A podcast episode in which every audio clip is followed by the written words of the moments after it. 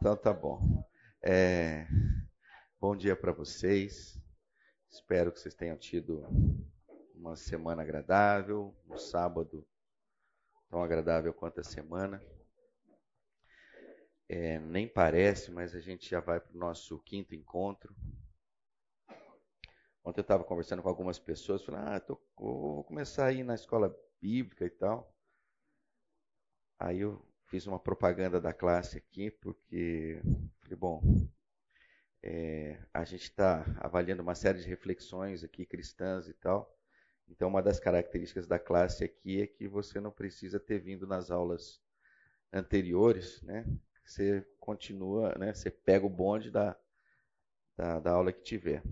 É, na verdade, tem alguns contratempos, né? A, a Glaucia já me chamou um pouco a atenção. Ela falou: olha, na última classe, eu acho que você voltou o bonde muito para trás e tal, e a gente ficou ouvindo aquilo que a gente já tinha ouvido no terceiro encontro. Então você tentar ser mais sucinto, mas o suficiente também para botar todo mundo no barco, mesmo que seja a primeira vez que vocês estejam aqui. Ah, hoje o, o, tema principal a gente vai falar sobre mitos, ah, mas a gente vai ter que terminar uma parte que é a parte de religião, substituto ou realidade, é, então vou começar por aí. Ah, queria começar com uma oração. Senhor Deus, que o Senhor nos guarde durante esse período aqui. Nós agradecemos, ó Pai, pela tua graça transbordante sobre as nossas vidas. Nós queremos agradecer, ó Pai, pelas provações, pelos livramentos das provações uma vida, Pai, que, que acaba tendo altos e baixos, que tem momentos de alegria, momentos de tristeza. Mas agora a gente queria te agradecer por tudo, ó Pai. Nós sabemos que o Senhor tem cuidado de nós a cada momento. A tua presença nas nossas vidas, ela só não é mais constante quando a gente opta por andar sozinho. Que esses períodos, ó Pai, sejam cada vez menores nas nossas vidas que a gente possa andar com o Senhor continuamente, momento a momento. Ah, e que o Senhor também, ó Pai, nessa caminhada contigo, essa caminhada contigo e com os irmãos, o Senhor possa nos transformar, possa nos aperfeiçoar, possa nos levar, ó Pai, para estarmos e sermos, ó Pai, modelos do Senhor, discípulos do Senhor aqui nessa terra, e que outros venham a te conhecer também em função do nosso proceder, do nosso caminhar. Essa é a nossa oração em nome do teu amado Filho Jesus Cristo. Amém. Amém. Então vamos lá, gente. É, até o final, só para. Né, então não é surpresa para ninguém, eu vou. Uh,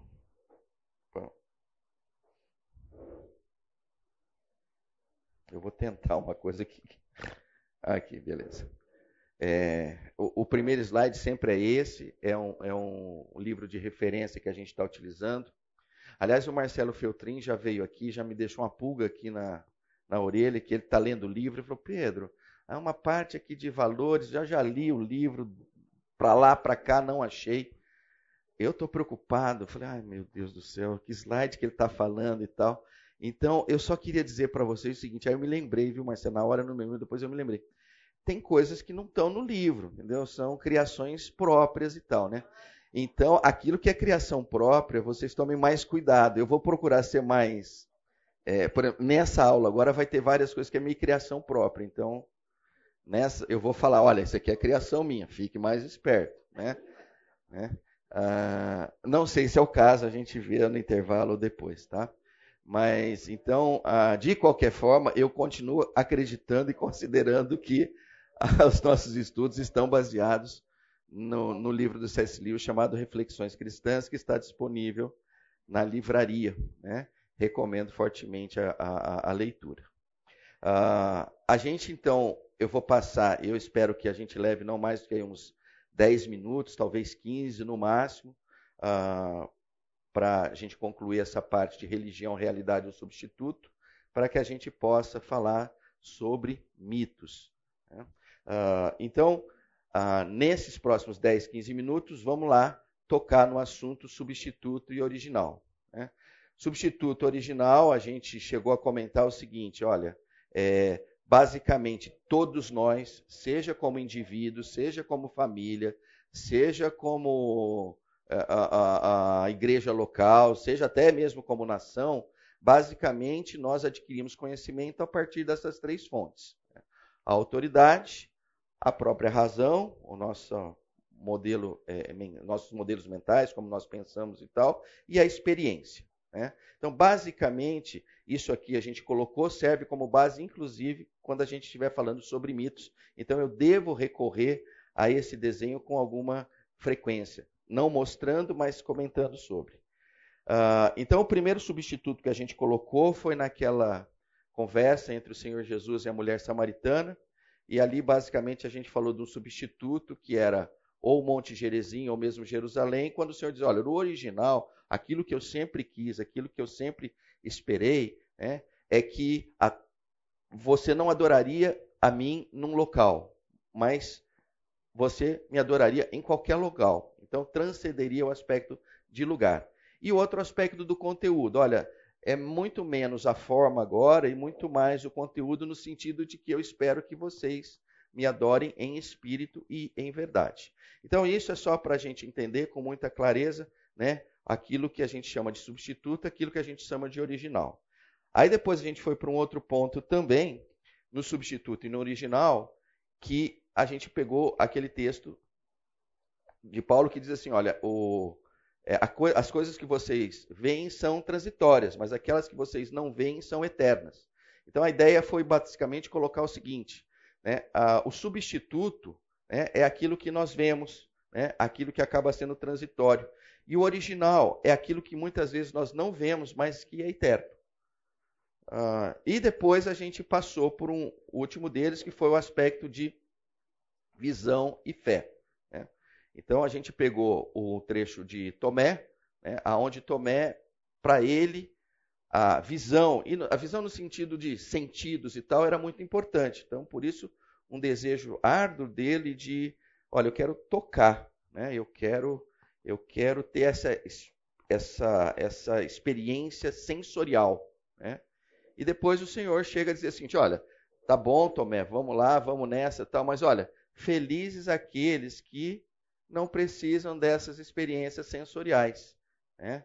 Ou seja, que basicamente se movem a partir da fé. A fé acaba sendo suficiente para o relacionamento da pessoa com o Senhor. Né? Uh, então foram esses três que a gente uh, abordou. E. Tá. E. Esse eu vou voltar depois. Aliás, é, vou voltar depois. Uh, não, vamos para frente, vai, vamos lá. É, vou alterar a, a sequência aqui, até porque os slides estão assim eu devo ter posto por alguma razão. Agora eu achei que tinha que ter invertido, mas eu acho que deve estar certo isso aqui. Ah, Atos 2, né, eu queria fazer a leitura com vocês aqui.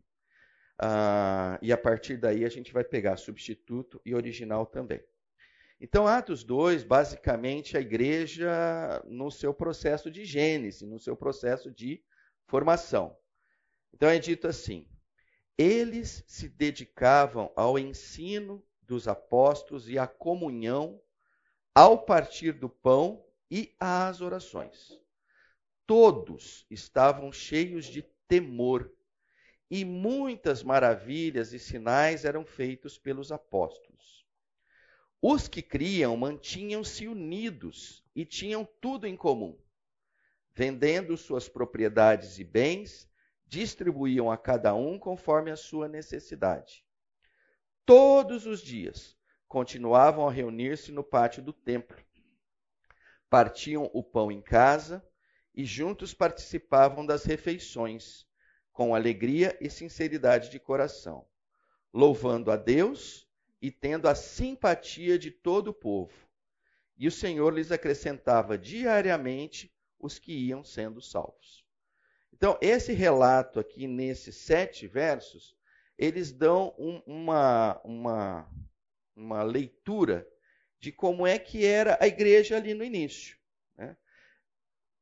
entendamos o seguinte: esse texto para alguns pode parecer polêmico, ah, mas então tem que fazer isso, aquilo e tal. Eu não vou trabalhar nessa linha. O que eu vou trabalhar nessa linha é que definitivamente este modelo agradava ao Senhor. Né? Então, este modelo era algo que o Senhor olhava assim, gostei, estou gostando do que estou vendo. Né? E em função disso, estou dando crescimento para que isso se torne maior e maior e maior e maior. Né?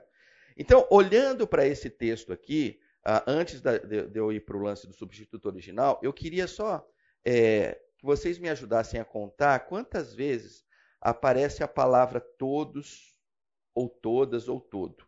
Me ajudem a contar aí. No 43 é a primeira, né? Então tem um. Depois no 44 tem mais um, ali no tudo, não é isso? Uh, depois é, 46, mais um, né? Depois tem mais, hein? No 47 tem mais um, não é isso? Então, basicamente, é, é, essa palavra todos, todo, tudo e tal, é, eu olho para ela e eu acho que ela tem um significado muito interessante, né? Um significado de intensidade. Né? Então, não era alguma coisa light era alguma coisa meio hard, né?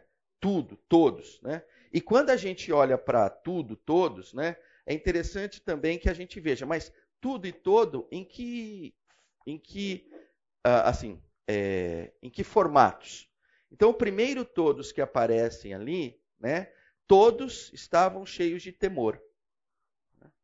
Essa é uma característica de uma igreja saudável, né? Todos tementes ao Senhor. O segundo, ah, que é no 44, olha, tudo em comum. Opa, então parece que as pessoas olhavam e diziam assim: olha, aquilo que me pertence também de alguma forma pertence a todos. O terceiro, o terceiro tudo, onde está? Todos os dias. Opa, peraí.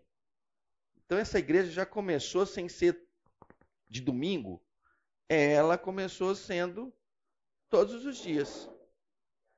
Todos os dias, constante. Né? 24 por 7 por 365. Né? Essa é a igreja, né? todos os dias. Ah, e depois, qual que é o outro? Me ajudem aí. Ah, louvando a Deus e tendo a simpatia de quem? Quem é esse povo? São os que não pertencem à igreja. O pessoal olhava e falava assim: que turma simpática é essa? Né?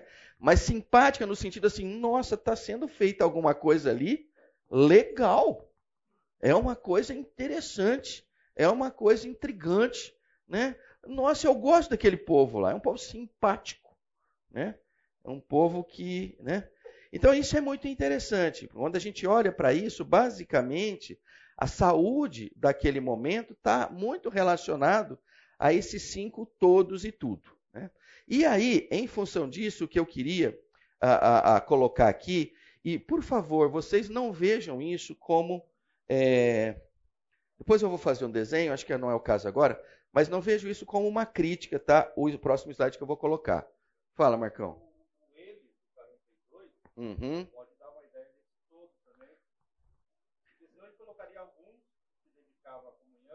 Ótimo. De uma forma indireta, acho que pode sim, né? É, perfeito. Ele se dedicava ao ensino dos apóstolos, né? E à comunhão a partir do pão e as orações. Ótimo. Eu compro. Alguém não compra essa ideia? Então tá comprada. Então virou seis.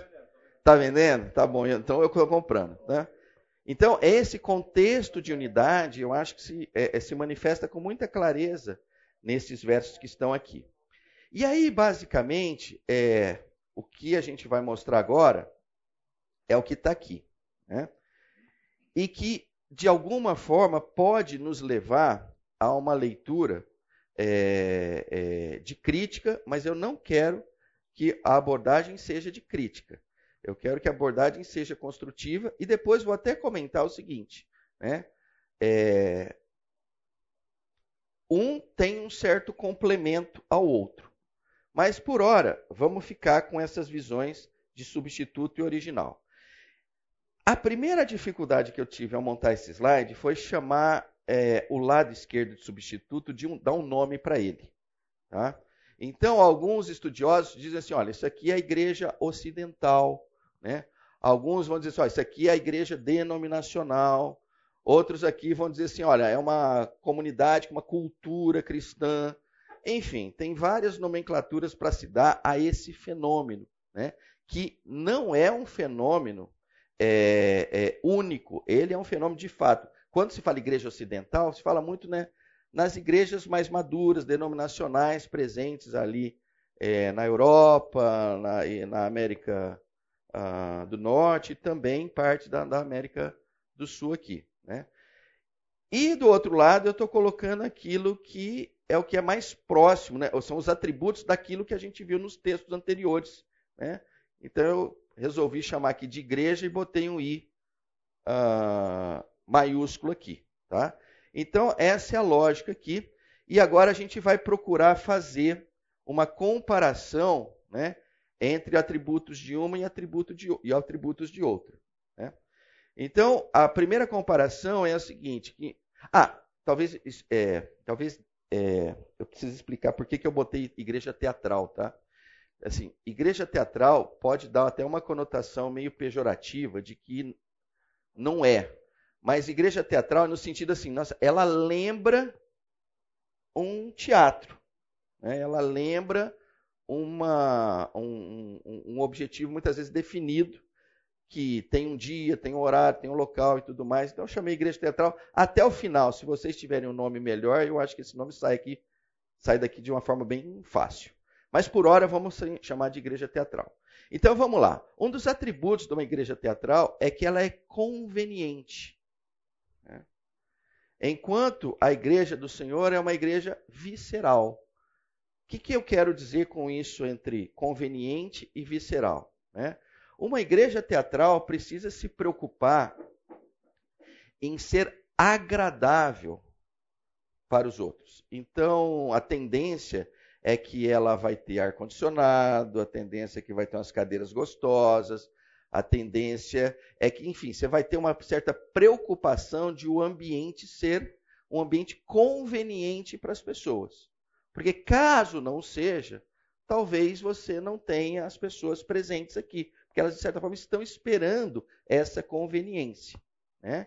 E uma igreja visceral? Uma igreja visceral, ela tende a não se importar com o aspecto de ser conveniente ou não. Né? Ela é alguma coisa mais profunda, no sentido de que ela não prescinde de se tem ar, se não tem ar, se tem cadeira, se não tem cadeira, se eu fico em pé, se eu fico sentado, se eu fico assim, se eu fico assado. Né? Então, esse é o primeiro grau de comparação. Uma igreja teatral permite, muitas vezes, que algumas pessoas fiquem distantes dos outros. Né? Então, numa igreja teatral, você pode entrar, você pode sair e, a princípio, não falar com ninguém. Né? A princípio, ninguém sequer vai te procurar. Então, é uma característica dela. Da mesma forma como você vai ao teatro, você vê uma peça, sai da peça e pergunta assim, mas quem que estava do lado ali? Olha, eu não vim aqui para falar com a pessoa do lado, eu vim aqui para ver a performance. Né? Então é permitido esse distanciamento. Né? É comum que isso aconteça. Numa igreja raiz, é mais difícil você passar despercebido. Né? Ah, porque volta e meia aparecem os chatos que querem conversar com você, que querem abordar você, que querem saber de onde você veio, como é que você está, não sei o quê, você não quer tomar um café, se no finalzinho você não vai, olha, vem aqui, vamos aqui. Vamos. Enfim, uma igreja é, é, é, é, igreja raiz, ela busca o, o, o contexto de ser presencial, no sentido de estar presente na vida ali do outro, querendo se envolver. Né? Uma igreja teatral tende a ser temporária. Né? Olha, numa igreja teatral, eu tenho a escola bíblica de manhã e tenho o culto à noite. Né? E aí eu tenho, dependendo do caso, a cornonia ao longo da semana. Então, numa igreja teatral, esses três eventos, de certa forma, a resume. Né? E ainda que volta e meia a gente busca tanta conveniência que fala assim, não, mas os três é muito para mim. Eu vou mais fazer dois ou um e tal. Papá. Aí volta o contexto da conveniência. Uma igreja raiz, ela é permanente. Ela é permanente. Né? Ela, ela não está vinculada tão somente ao evento em si. Ela continua. Né? Então, como alguns de vocês já fizeram, quando termina o culto, eu já vi fazendo assim, ah, vamos almoçar junto lá? Aí saem, eu já vi alguns casais saem e vão comer junto. Né? O que, que você está fazendo ali? Né? Você está extrapolando o contexto do, ah, do temporário, do, do, evento, do evento para um contexto de vida. Aí você vai almoçar com a pessoa e tudo mais, e, e assim vai. Né? Uma igreja teatral, de certa forma, ela é uma igreja que permite que você não tenha compromissos com ela. Né? Então, é o seguinte, olha, é, eu, eu, não quero ter nenhum compromisso, eu não quero estar em nenhum ministério tal. Né? Então a tendência é que você vai viver uma igreja mais teatral. Né? Você vai ser um, quase que um certo consumidor dos serviços que a igreja entrega. Né? Numa igreja, igreja para valer mesmo, você vai dar a cara a tapa, você vai se comprometer com ela. Né? E em função disso, o que é normal, acho que de todo mundo, é o seguinte: em algum momento da vida vocês vão receber crítica, vão jogar umas pedras, vão fazer isso. Ó, você não fez isso legal. Ó, isso não está no livro, né? Tipo, Marcelo Filtrinho não sabe falar, tudo bem, né? Vamos lá, tá? Né? Mas enfim, né? É, o, o, numa igreja, quando você está vivendo a igreja intensamente, você está comprometido para com ela. Te peguei hoje, né? né? É, mas você tem um compromisso com ela. Né? Você tem uma função ali. Né? Uma igreja teatral tende a ser reativa. Né? Então, basicamente é o seguinte: eu vou para aquele evento, se ninguém falar comigo, eu não falo com ninguém. Né? Então, olha, se ninguém me perguntar nada, eu nunca vou falar nada. Né? Eu trabalho no contexto de ser reativo. Numa igreja, a, a, a, na igreja que a gente está querendo considerar aqui como uma igreja mais raiz e tal, ela é propositiva. Você vai em busca do outro. Né? Você vai procurar pelo outro. Você vai olhar para o semblante do outro. Né? Você vai se importar com o outro. Né? Ah, essa é até um pouco repetitiva, que eu já comentei. Né? Na igreja teatral, de fato, ela é movida a eventos. Né? E enquanto na igreja a, a, a original, olha, é 24 por 7 por 365. Né? Aí eu já vou pegar no, no pé do Fábio lá. É o seguinte, ó. O Fábio, se, se você pedir o WhatsApp dele ele não der, ele está na igreja teatral. Pastor tem que dar o WhatsApp para todo mundo, entendeu? E a gente tem que ligar para ele duas da manhã, três da manhã, cinco da manhã. O negócio apertou aqui, meu amigo. Não liga também, entendeu? Para qualquer coisa. Mas se bem que eu acho que liga também, sei lá. Mas o ponto é o seguinte: é, numa igreja original, né, a sua disponibilidade ela é o tempo todo. Ela não está vinculada. Não, peraí, eu, eu, eu vou até às 11. Ô, Fábio, mas o negócio apertou. Eu falei, então, domingo eu vou estar lá, você vem. Não, não funciona, não é assim que funciona. Né? A disponibilidade é importante numa, na igreja original que ela esteja né, no contexto que a gente viu lá, todos os dias. Né? Ah, e por último, o ponto é o seguinte: na igreja teatral, se você olhar com carinho, ela é uma atividade na sua vida. Né? Assim como você trabalha, assim como você toma banho, assim como você almoça, toma café da manhã, faz uma viagem aqui, ali e tal. Ir à igreja é também uma atividade, então você põe ela junto. Né? Mas na igreja original, ela não é uma atividade na vida. Né? Ela é um estilo de vida. Então você vive igreja. Né? Você vive igreja. Mas que hora que você vive igreja? Você vive igreja o tempo todo. A igreja, é, ela não sai de dentro de você. Ah, aí eu queria só comentar ah, um ponto que é importante. Né? Talvez alguns de vocês, e talvez seja uma forma inadequada de eu ter apresentado isso, pode dizer assim, Pedro, mas então a da esquerda joga fora e fica com a da direita. Né? Eu já achei que tinha que ser isso, né? mas eu acho que eu já. Hoje eu acho que é diferente. Então eu vou fazer um desenho aqui para vocês de como é que eu acredito que se dá. Hum. Hoje eu tendo a ver o seguinte, né? Eu via mais ou menos assim, ó. ó. Aqui é a igreja teatral e aqui é a igreja. Qual que é a relação dos dois? Nenhuma, né? Não vejo mais assim. Eu vejo dessa forma, né? A igreja teatral, ela, ela faz parte da igreja. Mas qual é o detalhe? Ela é um pedacinho dela. Né? Então, ah não, então destrói isso aqui. Não, não destrói não, de jeito nenhum. Né? O ponto é o seguinte, eu não posso é viver aqui apenas. Eu preciso viver aqui, mas eu preciso viver aqui. Né? Então, é, eu queria muito deixar claro isso para vocês, porque esse é o único substituto original, porque nos outros a ideia era um pouco essa. Sai daqui e vem para cá. Essa eu acho que é ligeiramente diferente. Não precisa sair daqui. Né? Mas, meu amigo, mas vem para cá. Né? Vem para cá. Né? E aí, na medida que você sai daqui e vem para cá, você começa a viver intensamente aquilo que a igreja de Atos viveu. Né? E que, de alguma forma, o Senhor olhou e falou assim: oh, Isso aí tá legal, estou curtindo esse negócio. Né?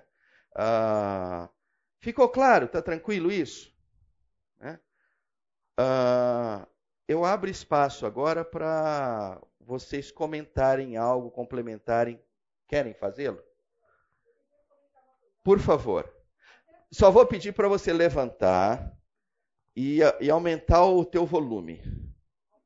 Ah, e outra coisa, talvez alguns não te conhecem, se apresente.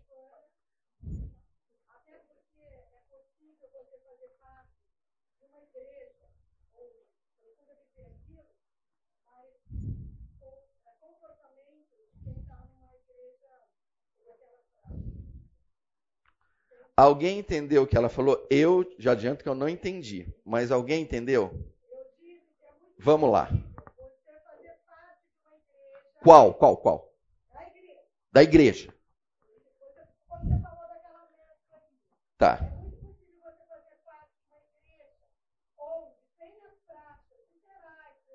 Uhum.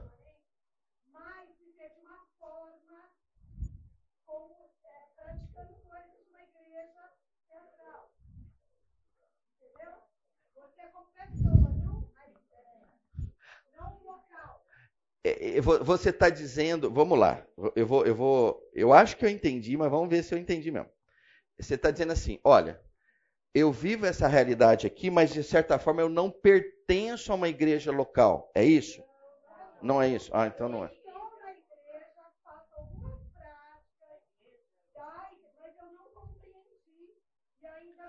Ah! Ah! Ah, legal. Agora eu entendi e eu concordo plenamente. Vocês concordam com o que ela está falando? É? Aliás, então, eu, eu, só vou dizer o seguinte, que acho que isso é muito importante. Né? É, é,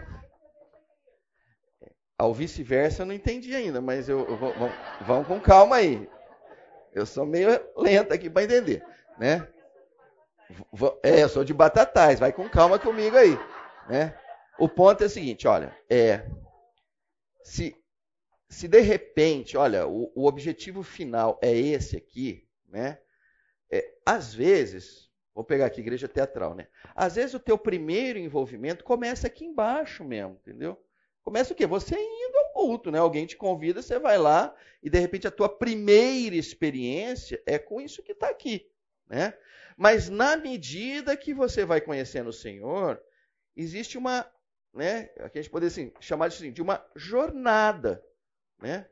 Aonde você vai sendo apresentado algumas coisas que você ou desconhecia, ou algumas coisas que você evitava. Né? Então, de certa forma, viver em igreja é viver um eterno desafio né? de você olhar e falar assim: nossa, eu preciso me aprofundar, eu preciso me arraigar mais. Acertei nisso? Beleza, então vai no teu vice-versa.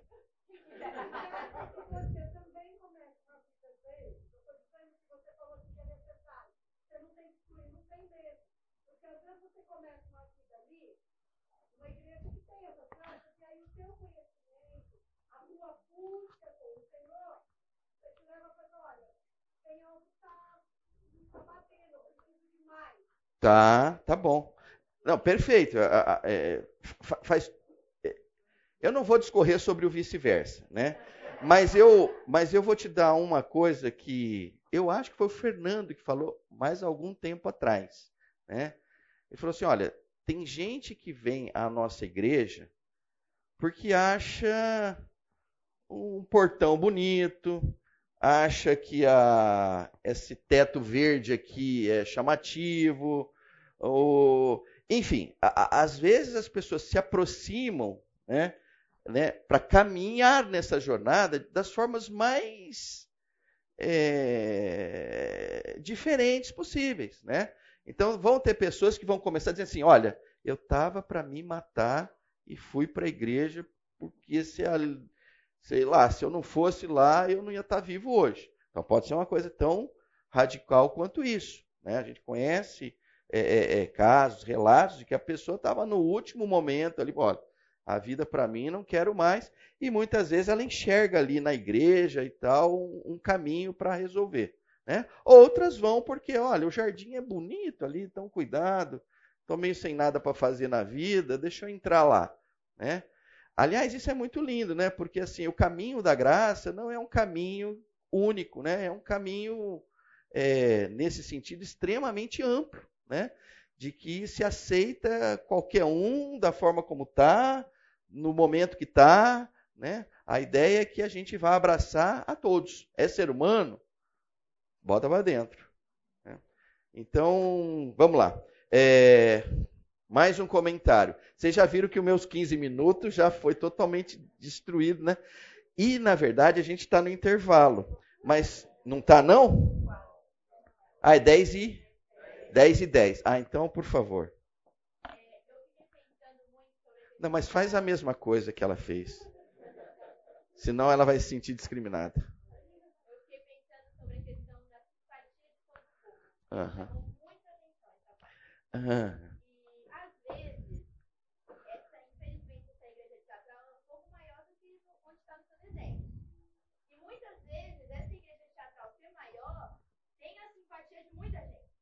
Ah. Mas não é a simpatia verdadeira. Porque viver a igreja com I maiúsculo é realmente aquilo que o Senhor quer de nós. Amém. E isso sim, se a gente vive essa vida, isso precisa aflorar para as pessoas. Essa simpatia. Amém. Não a simpatia, tipo, cara, parece legal, mas uh -huh. conforta o coração. Amém. Como muitas igrejas que atrás, infelizmente, Nossa, muito legal isso. É, mais algum comentário? Charbel. Ô Charbel, você tem um compromisso complicado agora. Porque é o seguinte, a, a, o teu comentário na aula passada foi tão rico que a chance da gente ficar triste com o que você vai falar agora é muito grande. Então, vai, capricha aí. Tá. É.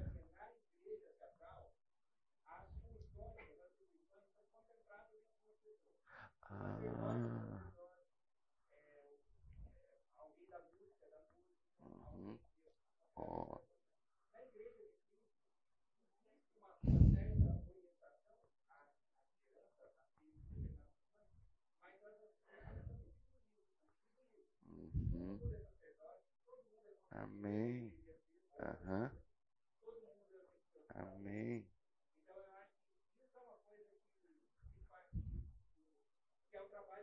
Amém. Aham.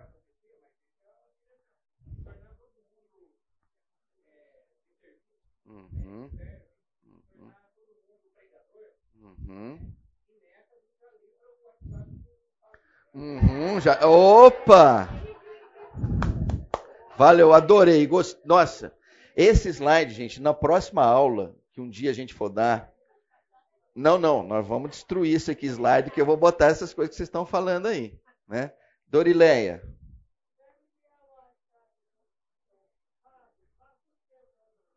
Ah, legal. Eu gostei. agora foi fundo, hein? Agora, o, eu posso eu posso responder para você, você não vai ficar ofendida? eu já botei o meu celular aqui, mandaram eu tirar. Vocês lembram disso? Então, Dorilé, você não estava na aula você não estava prestando atenção. Entendeu? É. Ô, gente, vocês tomem muito cuidado com o que vocês falam. Eu presto, eu sou daquela pessoa que presta atenção em tudo, viu? Né? Então, então, Dorilé, eu já passei, mas no intervalo, especialmente para você, você vem aqui, eu passo para você aqui, tá bom?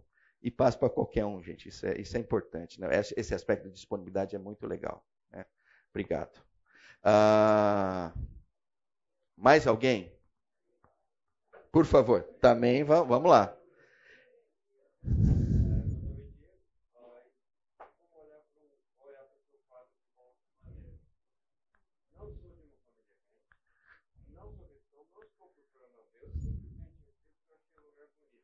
Aham.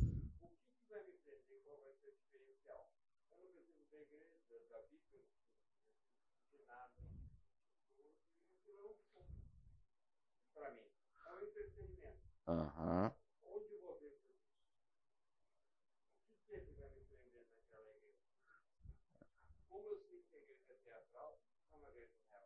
Tá. Você quer que eu responda? Eu, é, não, eu acho assim, eu, eu, eu, eu não vou responder a tua pergunta. A única coisa que eu vou te dizer é o seguinte. Ah, ninguém ouviu. Ô, Diego, capricha lá, Diego. Diego, vai lá, repete tudo de novo, meu filho. É, e a, é, exatamente, aproveita e já responde a pergunta. Ótimo, Rosana, perfeito.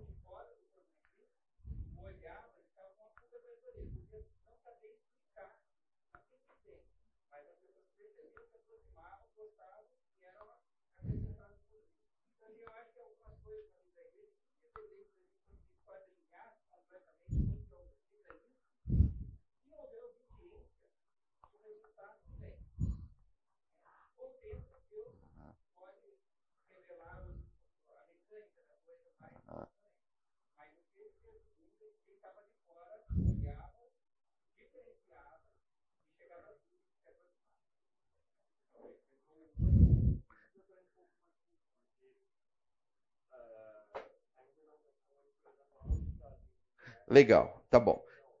Então vamos lá. É, são 10 e 9. Em, eu, eu, vou matar isso aí em um minuto, tá? Ou seja, a chance de isso não acontecer é enorme. É, eu, eu, vou, eu vou usufruir daquilo que o Charbel acabou de comentar. Né? Ah, mas tentar resumir.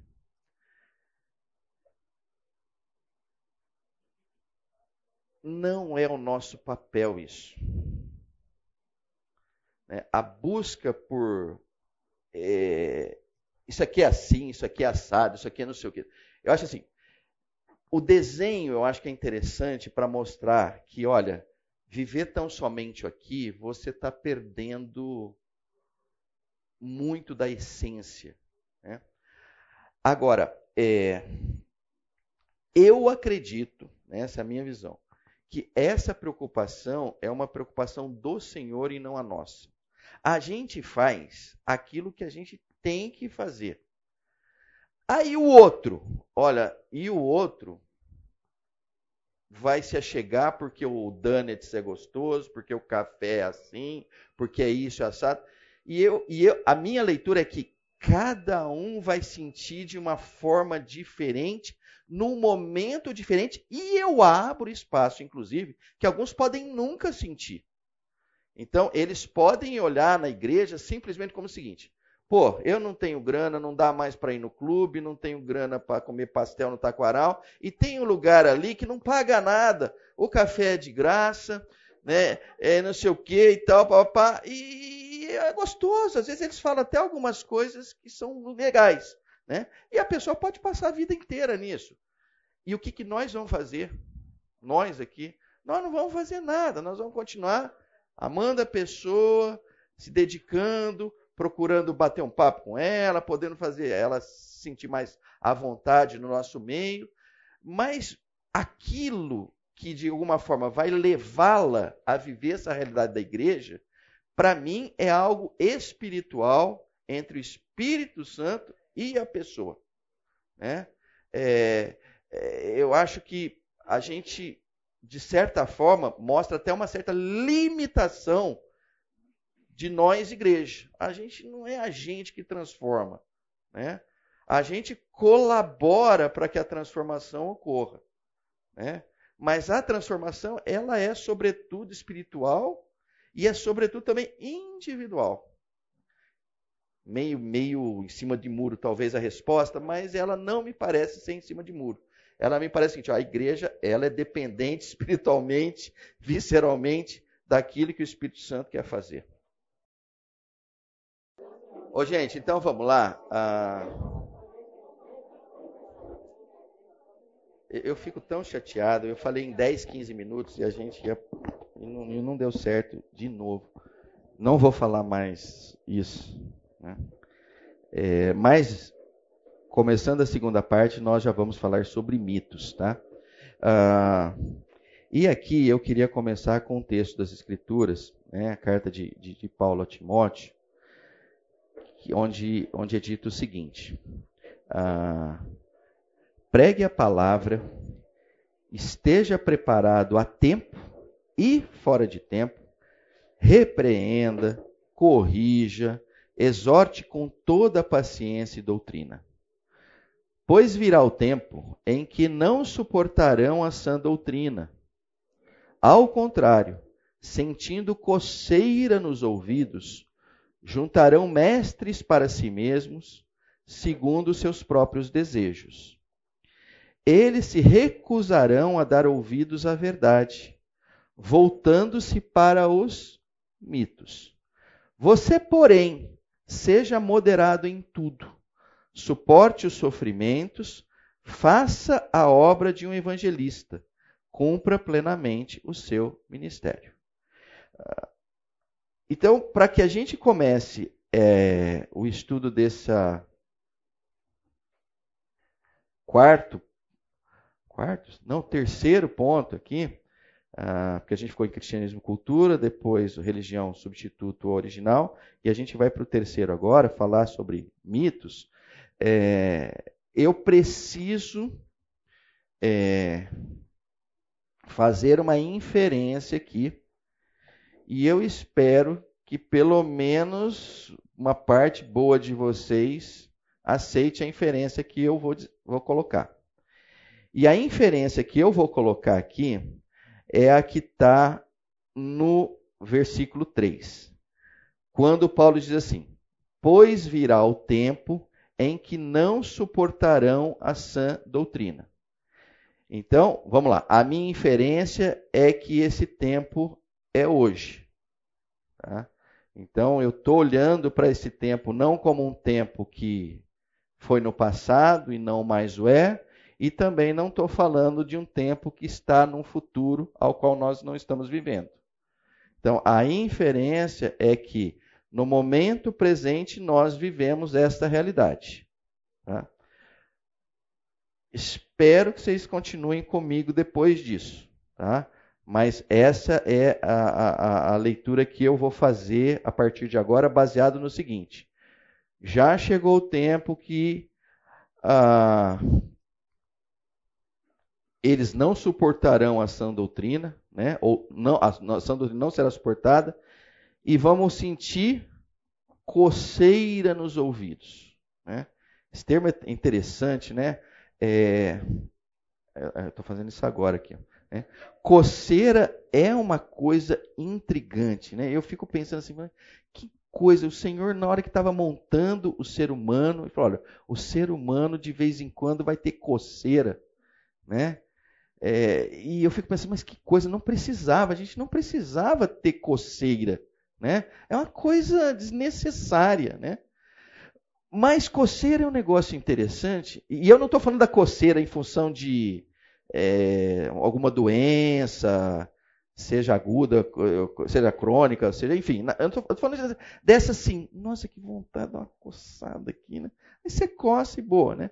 Eu acho o legal da coceira é que assim, tem uma certa irresistibilidade, né? A hora que você sente aquela sensação de que precisa coçar, olha, o cara pode estar tá fazendo o maior discurso da vida, Pode estar tá caindo as torres gêmeas, pode estar tá não sei o quê, mas, cara, aquilo te ocupa o pensamento de uma tal forma que você fala assim, enquanto você não coçar, a sua vida está destruída, ela não, não anda mais. Né?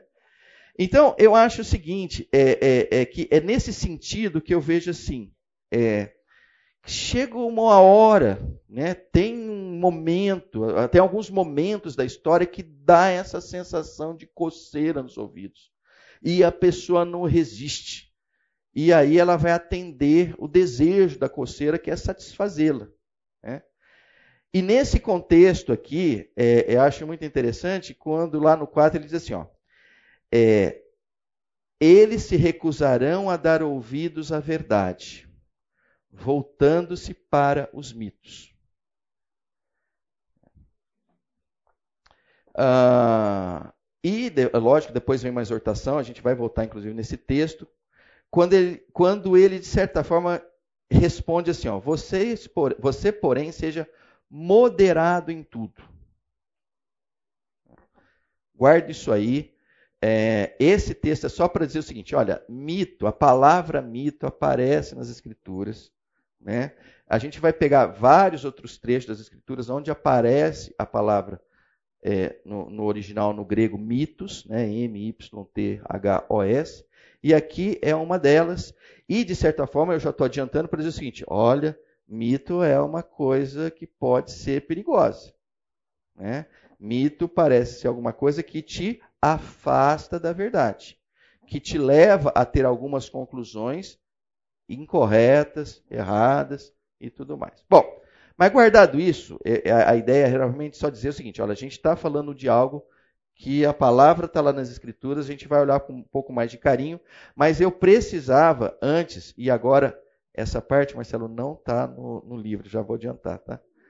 É, essa parte não está lá, mas eu acho que era importante a gente ah, ah, olhar para isso. Então, a, a aula agora eu não sou um sociólogo, muito menos um antropólogo e tudo mais. Mas para dar aula aqui, eu li bastante para ver se eu não trago nenhuma besteira para vocês. Mas se tem algum sociólogo, antropólogo que vai ter uma leitura melhor, então, por favor, se levante, complemente e tal, e vamos em frente. Eu procurei, inclusive, ficar com as coisas mais básicas, né, para não me aventurar para para não, não cometer nenhuma gafe. E a primeira coisa que eu peguei foi o conceito né, de o que são mitos, né? o que, que é um mito. Né? E, e um, um, dos autores aí, especialistas no assunto, ele diz assim: mito não é verdade, também não é mentira. É uma representação, uma forma de interpretar algo ou um conto que carrega mensagens, significados, representações de acordo com a cultura, a ética e a visão de mundo de um determinado povo. Então, a primeira coisa legal nisso é, olha, a gente não vai trabalhar no conceito de que mito é, num primeiro momento, é verdade ou é mentira. Mito é algo que existe, é uma representação. E uma coisa muito importante, alguns vão se lembrar desse slide, é que os mitos se manifestam nas culturas, né? em todas as culturas, independente do tamanho, independente da geografia. Né? Mitos são, são, são entidades que estão presentes. Não, não existe uma cultura que não tenha os seus mitos. Então não tem como a gente viver isento deles. E aí, um mito pode ser tão pequeno quanto um mito numa família. É, e toda família tem os seus mitos. Eu vou dizer como é que era o mito na família de onde eu vim, lá em Batatais. Né? Então, lá em Batatais, a gente tinha um mito. Né? Tinha uma pomada lá em Batatais que era, na verdade, era, era mais um creme do que uma pomada. Era rosa. E tinha uma pessoa lá em Batatais que fazia aquilo. E ela nem chegava a colocar rótulo, sabe? Então, mas os batataenses compravam aquilo. Né? E com o tempo, é, aquilo recebeu um nome. A gente chamava de santinho. Né? O, o que, que era o santinho? Qualquer coisa que você tenha, passa o santinho. Né? né? Oi? Ah, não, Minâncora a gente não usava essas porcarias, a gente usava o santinho. Mas o ponto é o seguinte: era um, foi criado um mito. E é engraçado. Todo mundo, naquele momento, ali entre os anos 70, um pouquinho dos 80, né? É a ideia era o seguinte: e tô com uma. Passa o Santinho, passa o Santinho, passa. O Santinho, ao que me parece, não matou ninguém, né? Acho que ninguém morreu de Santinho. Também não sei se ele resolveu alguma coisa, né? Mas era um mito, foi criado um mito em cima disso. Né? Então, na minha família, né, tinha o mito do Santinho. Depois eu fui perceber que o mito do Santinho era além da cultura familiar, era uma coisa da cidade em si. Quando eu fui para Itajubá, não tinha mais o Santinho. Falei, poxa vida, os caras não sabem que é viver sem esse mito do Santinho. Mas, enfim. Né? O, o, que eu quero dizer é o seguinte: que os mitos podem ser pequenos, podem ser familiares, né? e os mitos podem ser mitos de uma nação toda. Né? Eles são criados, né, são gestados dentro das culturas. Ah, bom, e aí o que acontece? Também peguei esse slide de um, de um encontro anterior para dizer o seguinte: dependendo do tipo da sociedade, né, se cria um conjunto de mitos adequados àquela sociedade. Né? Então, numa sociedade que no passado era caçadora e coletora, você tinha alguns mitos. Pastoril você tinha outros mitos, as hortícolas você tinha outros mitos, enfim. As atividades, muitas vezes, que aquela comunidade, que aquela sociedade faz, muitas vezes é o ingrediente necessário para que você faça a conexão e crie os mitos. Né? Mas para que servem o danado dos mitos? Né? E aí, um, um, outro estudioso diz assim: olha, os mitos fazem parte de todas as culturas do mundo e são usados para explicar fenômenos naturais, de onde um povo veio, como a sua civilização se desenvolveu, por que, que as coisas acontecem como acontecem. Em seu nível mais básico, os mitos confortam, dando um sentido de ordem e significado ao que às vezes pode parecer um mundo caótico. Então aqui a gente já começa a ter uma ideia, nossa, mas então para que que tem os mitos? Os mitos, volta e meia, são mitos que vêm a trazer uma certa ordem, uma certa uh, conforto para aquela cultura.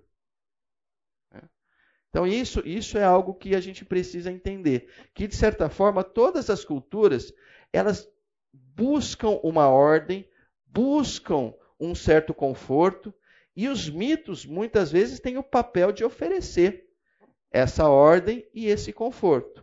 Então, talvez comece a se explicar por que, que eles aparecem, por que, que eles crescem, né? por que, que eles se tornam mitos propriamente dito. Né? Ah, aí uma outra pergunta que acho que é interessante, assim, né? por que, que os mitos são compartilhados? E aí um outro cara diz assim, ó, a explicação para esses contos compartilhados internacionalmente pode ser que eles estejam enraizados na experiência humana geral. Nossa biologia compartilhada e ciclos de vida universalmente semelhantes, desde o nascimento, casamento, criação de filhos, envelhecimento e morte, podem gerar histórias amplamente semelhantes sobre o amor verdadeiro, os perigos de criar filhos ou tentativas fúteis de superar a barreira entre a vida e a morte. Tais dilemas e dificuldades são comuns aos humanos onde quer que vivam, dando origem a padrões universais no estoque mundial de contos tradicionais. Então aqui é mais uma explicação para dizer, nossa, por que, que alguns mitos se tornam mitos globais, mitos nacionais? Outros, na verdade, ficam meio reduzidos a uma determinada cultura. Mas no final das contas, aqueles que são mitos globais, eles tendem a resolver problemas globais. Aqueles que são mitos nacionais, eles tendem a resolver problemas nacionais. Então, de certa forma, os mitos estão vinculados né, ao problema que aquela cultura tem e que, de certa forma, está buscando um certo conforto, uma certa solução, né, um, um, um, um certo descanso. Né? Bom, agora vamos para algumas partes também bem interessantes aqui. Tem um outro cara aqui, o Jonah, que ele diz assim: olha, é, eu acredito que existe cinco componentes de um mito. Então ele diz assim. E agora a gente já está falando de mitos maiores, tá? Então esquece o santinho que eu dei de exemplo e tal, que ele não casa, né? Então talvez possa casar uma Evita Peron, um Adolf Hitler, né? Um, enfim, um, alguma coisa assim mais humana, maiorzona e tal, né? Se alguém quiser, fala, não, pode ser o, o, a mitologia nórdica, pode ser o Ragnarok, pode ser o que quiser. Pode ser o Thor, pode, pode, enfim. Mas é, geralmente é uma coisa, a gente está falando de uma coisa maior e tal. Né? Então ele diz assim: olha, os cinco componentes é, de um mito são os seguintes. O primeiro, o mito ele dá uma definição maior de quem nós somos. Ou seja, o mito nos identifica como sociedade. Vamos pegar um mais próximo da gente, próximo da gente né? Macunaíma, por exemplo. Né? Macunaíma é um mito. Ou vamos pegar um que acho que todo mundo conhece. O Jeca Tatu. Né? Jeca Tatu é um mito. Né? É um mito do quê? É um mito que representa uma pessoa da roça, caipira, ingênua, simplória, mas de bom coração, mas ao mesmo tempo meio malandrão. Então, então é um mito. Né? E muitas vezes aquilo representa uma parcela grande de quem nós somos. A gente olha para fala, pois eu me identifico com o Jeca Tatu. Mas eu me identifico com o. Eu ia falar o Saci Pererê. Enfim, né? Mas enfim, é, é, o, o natural é que aquele mito, de certa forma, nos faz um, mas um maior. E geralmente é algo que nos traz um certo orgulho. Né? Segundo ponto, geralmente o mito traz uma definição mais longa de agora. O que, que significa isso? Né? O mito, ele não. O, o mito geralmente ele é, a expectativa é que ele transcenda gerações. Ou seja, ele não é um mito só para essa geração. A ideia é que ele é um mito para essa geração e para as próximas gerações. Então você não só se identifica com ele hoje, mas você quer que o seu filho se identifique também, o seu neto se identifique, o seu bisneto se identifique. Então, o contexto do mito é que ele seja repassado de geração em geração e não se conforme com o contexto apenas e tão somente dessa geração. O terceiro aspecto, que o mito traz uma definição de uma boa vida. Né? Então, o que é uma boa vida? Normalmente o mito aponta para uma boa vida. Olha, uma boa vida é uma vida é, sem judeus. Uma boa vida é uma vida é, sem negros. É. Olha, uma boa vida é uma vida que você vai ter um salário ilimitado que você pode comprar tudo.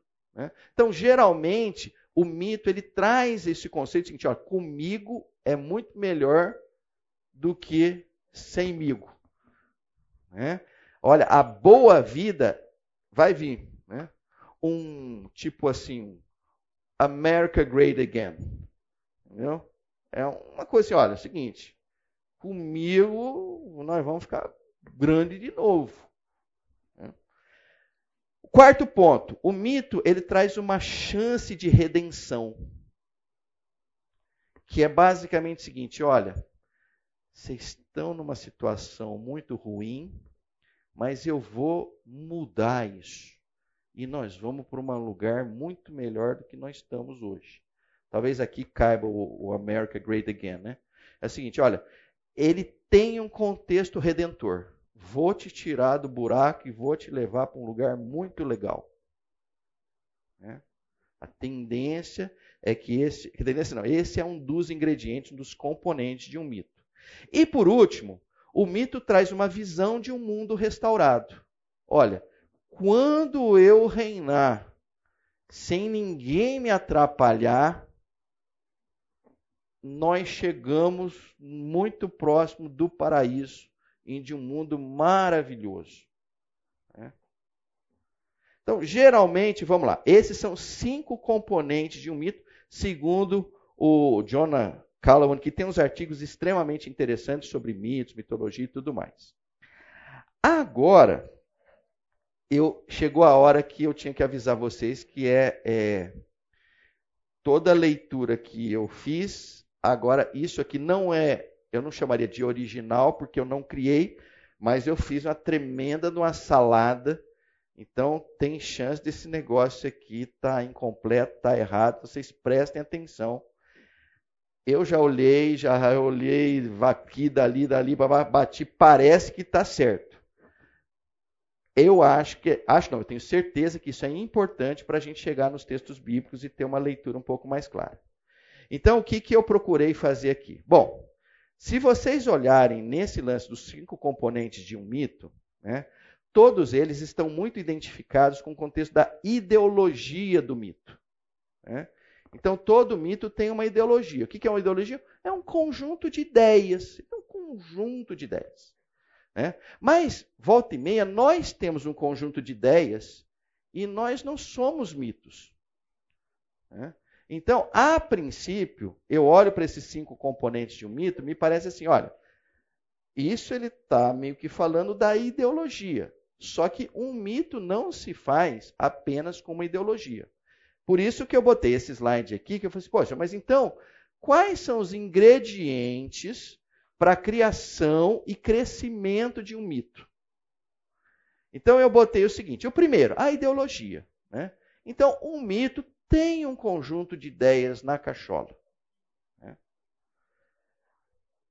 Agora, um mito com um conjunto de ideias na cachola, ele precisa de uma crise.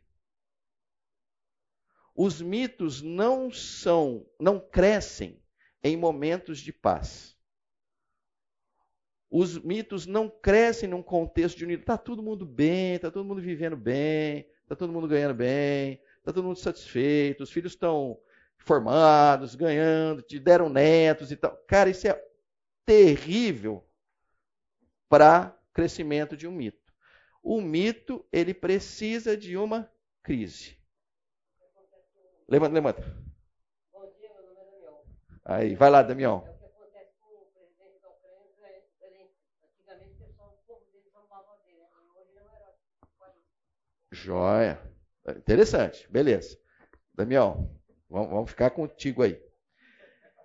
É, então vamos lá. O terceiro ingrediente, uma narrativa. Então, olha só que coisa interessante.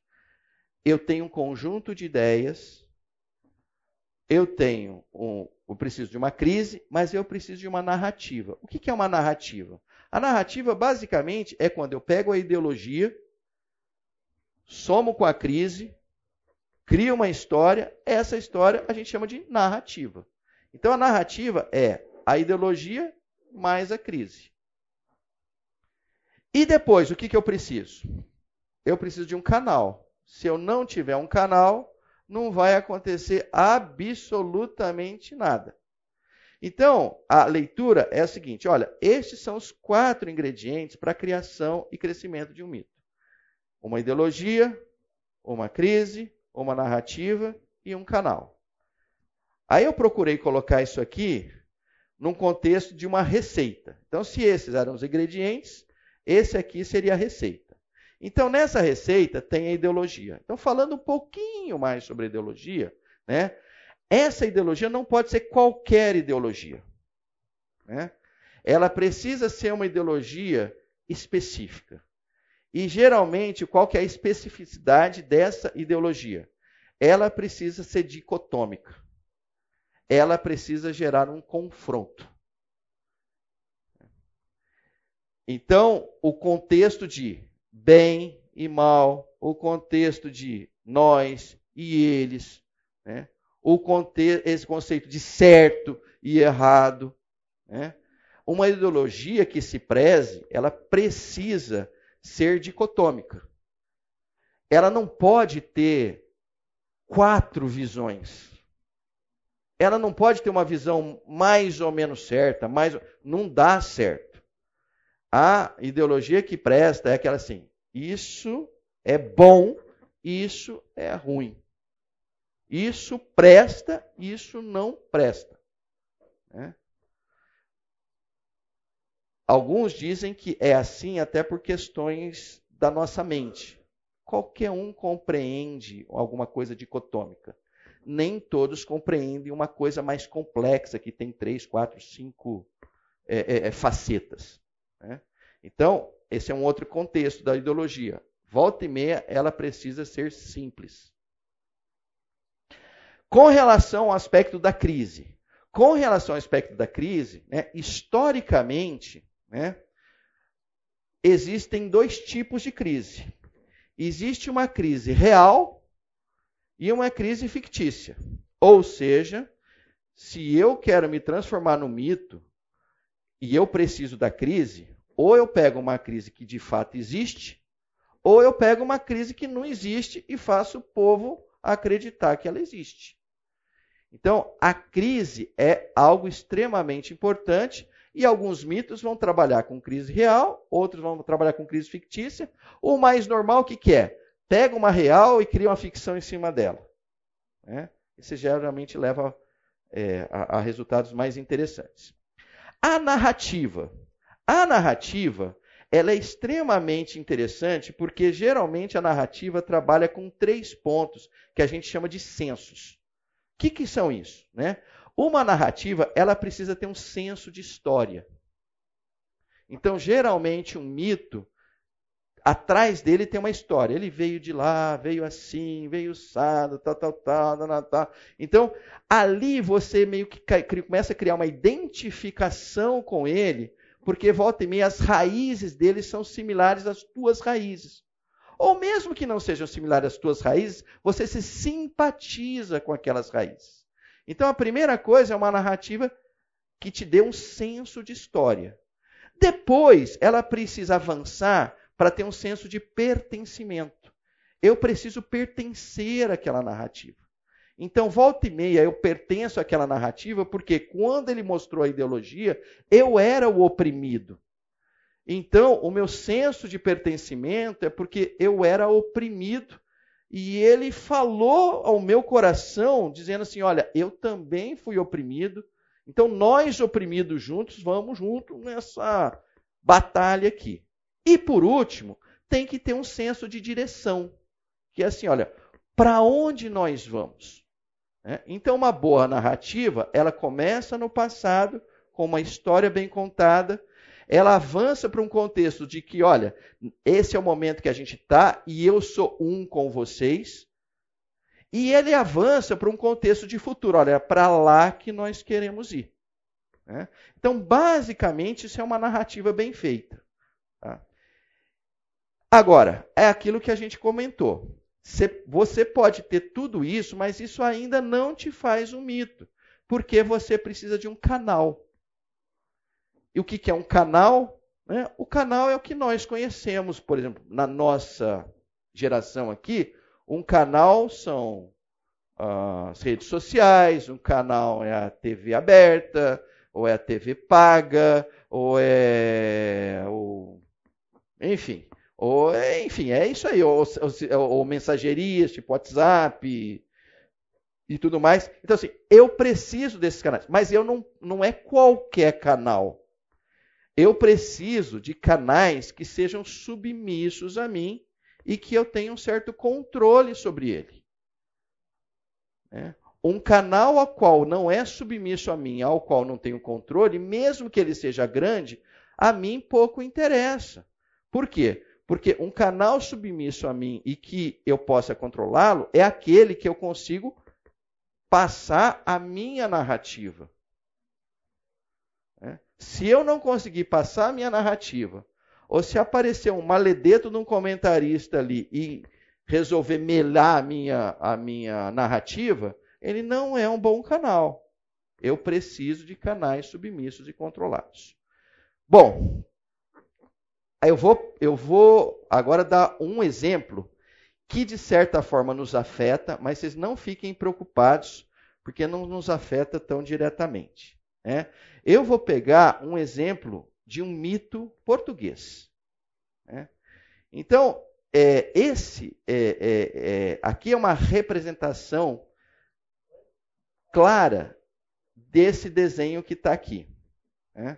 Então, eu vou estar tá falando do mito sebastianista. Então, talvez alguns conheçam, talvez alguns não conheçam. Né? Então, se vocês me permitirem, eu vou procurar fazer uma boa leitura de alguns textos aqui. Então, vamos lá. Um dos mitos mais constitutivos e, ao mesmo tempo, mais controversos da cultura portuguesa é o que envolve a vida breve e o desaparecimento do rei Dom Sebastião. O sebastianismo, ou seja, a crença no retorno do jovem rei que perecera na batalha de Alcácer Quibir, logo após o desaparecimento de Dom Sebastião, tornou-se popular por todo o país assumindo um caráter místico que se propagava por todo Portugal, ecoando até mesmo no Brasil. Então, o mito do sebastianismo é: olha, ele foi para a batalha, desapareceu, sumiu, e esse, a, a, não existência do corpo de Dom Sebastião né, foi o, o embrião necessário para se criar um mito. Olha, um dia ele vai voltar. Né? E vai nos levar para um lugar legal. Né? Então, continuando. Após o desaparecimento de Dom Sebastião, Portugal sente profundamente a perda de seu rei. Sentimento este que em pouco tempo se transformaria na esperança de que o encoberto né, retornasse das terras africanas e restabelecesse a paz e, glória, e a glória em seu país. A crença de que Dom Sebastião não havia morrido se consolidou pelo fato de que seu corpo jamais fora encontrado. O mistério envolvendo o paradeiro de Dom Sebastião e a esperança de sua volta deram origem ao sebastianismo, um fenômeno social e cultural que ainda hoje habita o imaginário popular em Portugal e no Brasil. Mais um pouquinho. Diversos fatores contribuíram para que Dom, Sebastião, que mesmo antes de seu nascimento já era considerado o desejado, se tornasse a grande esperança do povo português. Portugal, que atravessava o quê? Uma grande crise desencadeada pelo processo de decadência do período bem-sucedido de sua expansão marítima, sentia as consequências do crescimento do seu império a metrópole empobrecera devido aos gastos para manter suas colônias sob controle. E aí o último eu não vou ler mais nada. O povo português que vivia sob a expectativa de ver o milagre de Ourique se realizar, entendeu o nascimento do rei desejado como um sinal de que a profecia estava prestes a se cumprir. Segundo a lenda, o primeiro rei de Portugal, Dom Afonso Henrique, teve uma visão em que Jesus Cristo lhe dizia que estava para surgir um novo império cristão e que cabia a Portugal o papel de liderar esse novo império. Essa lenda bastante popular em todo o país tornou-se um importante pilar na constituição da identidade portuguesa, garantindo o caráter messiânico do país. Então, se você já foi em Portugal e foi maltratado por ser brasileiro, pode ser até que tenha um pouquinho de sebastianismo naquela pessoa que ela nem sabe que existe. Né? Se sinta superior em função de ser português. Né? Mas, desculpa, a leitura foi longa, foi extensa, e basicamente o que eu coloquei em amarelo aqui são itens de ou de ideologia, ou da crise em si, ou da narrativa, ou do próprio canal. Então, gente, estas coisas elas estão presentes é, é, nas nossas vidas. Na próximo encontro, o que é que a gente vai ver? À luz das Escrituras, o que é que Paulo, né, seja em a cartas a Timóteo, principalmente, mas algumas outras, diz assim: olha, como é que se uh, identifica o mito? O que é que eu devo fazer para, de certa forma, combater o mito? Né? Como é que eu mantenho uma doutrina sã, né, não mitificada? Né?